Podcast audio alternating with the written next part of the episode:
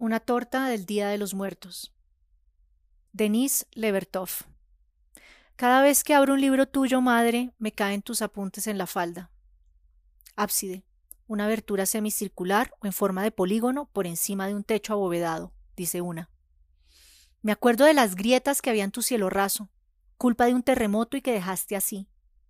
No es que en verdad hubieses elegido dejarlo en ese estado. No hay nada menos real que el presente, dijiste.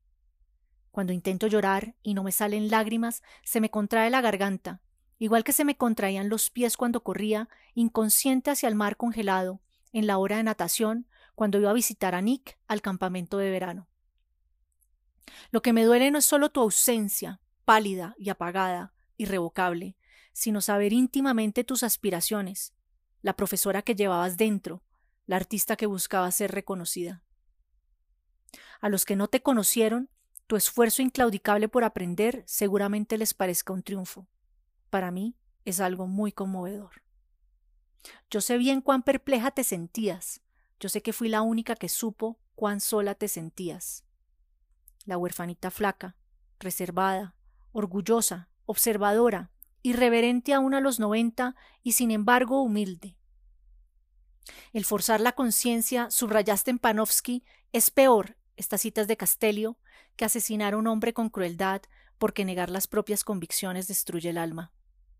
Y dice Bruno, la época en que a mí me ha tocado vivir, en la que vivo y viviré, me hace temblar y tambalear y a la vez me sostiene.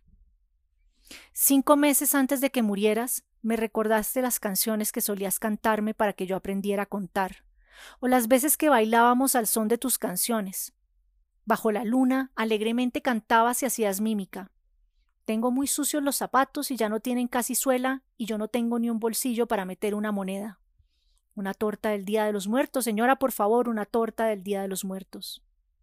Y sin embargo, en esa época, hacía dos años que casi no me escuchabas y que apenas veías para leer.